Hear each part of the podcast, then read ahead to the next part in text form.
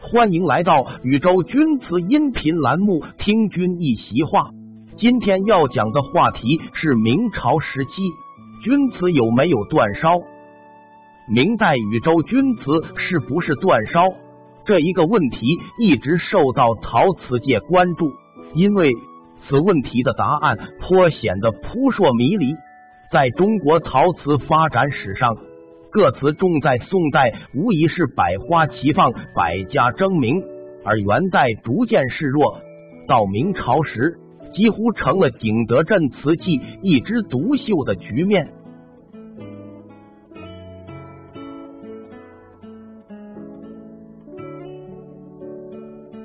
其中一个重要原因是明代陶瓷中心南移，景德镇陶瓷业兼收并蓄。得到了长足发展。相对而言，北方瓷业处于劣势。明朝中晚期，为了避明神宗朱翊钧会把钧州改为禹州，也因此，官方的陶瓷史书中钧吴钧窑生产的记载。长期研究钧瓷的专家赵青云在其《钧窑》一书中也没有钧瓷的相关记载。元朝后期战火频频，中原各地受到波及，禹州所在的地区所受灾祸特别严重。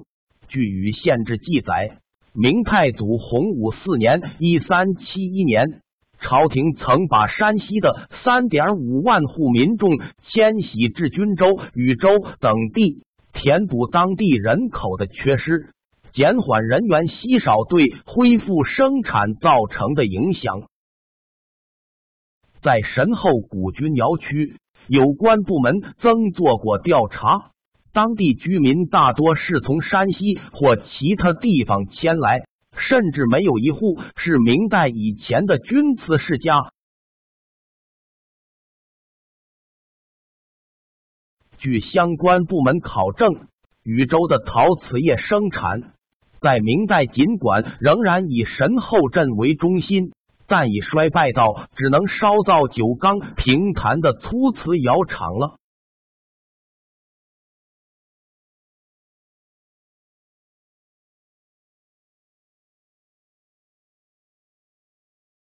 一九八零年，在神后镇西大办事处瓷厂院内三米深处，发现一座古窑址。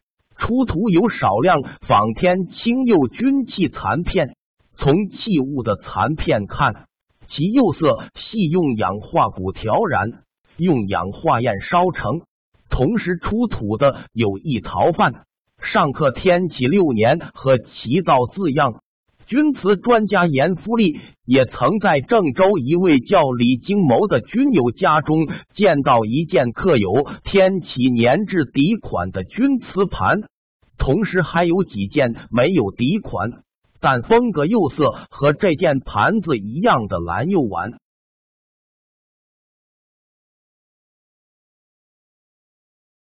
从这些挖掘与发现的钧瓷看，其釉色一般为天青蓝紫，这说明明代末年仍有部分工匠在摸索和仿制钧瓷，但这个和窑变钧釉就有比较大的区别了。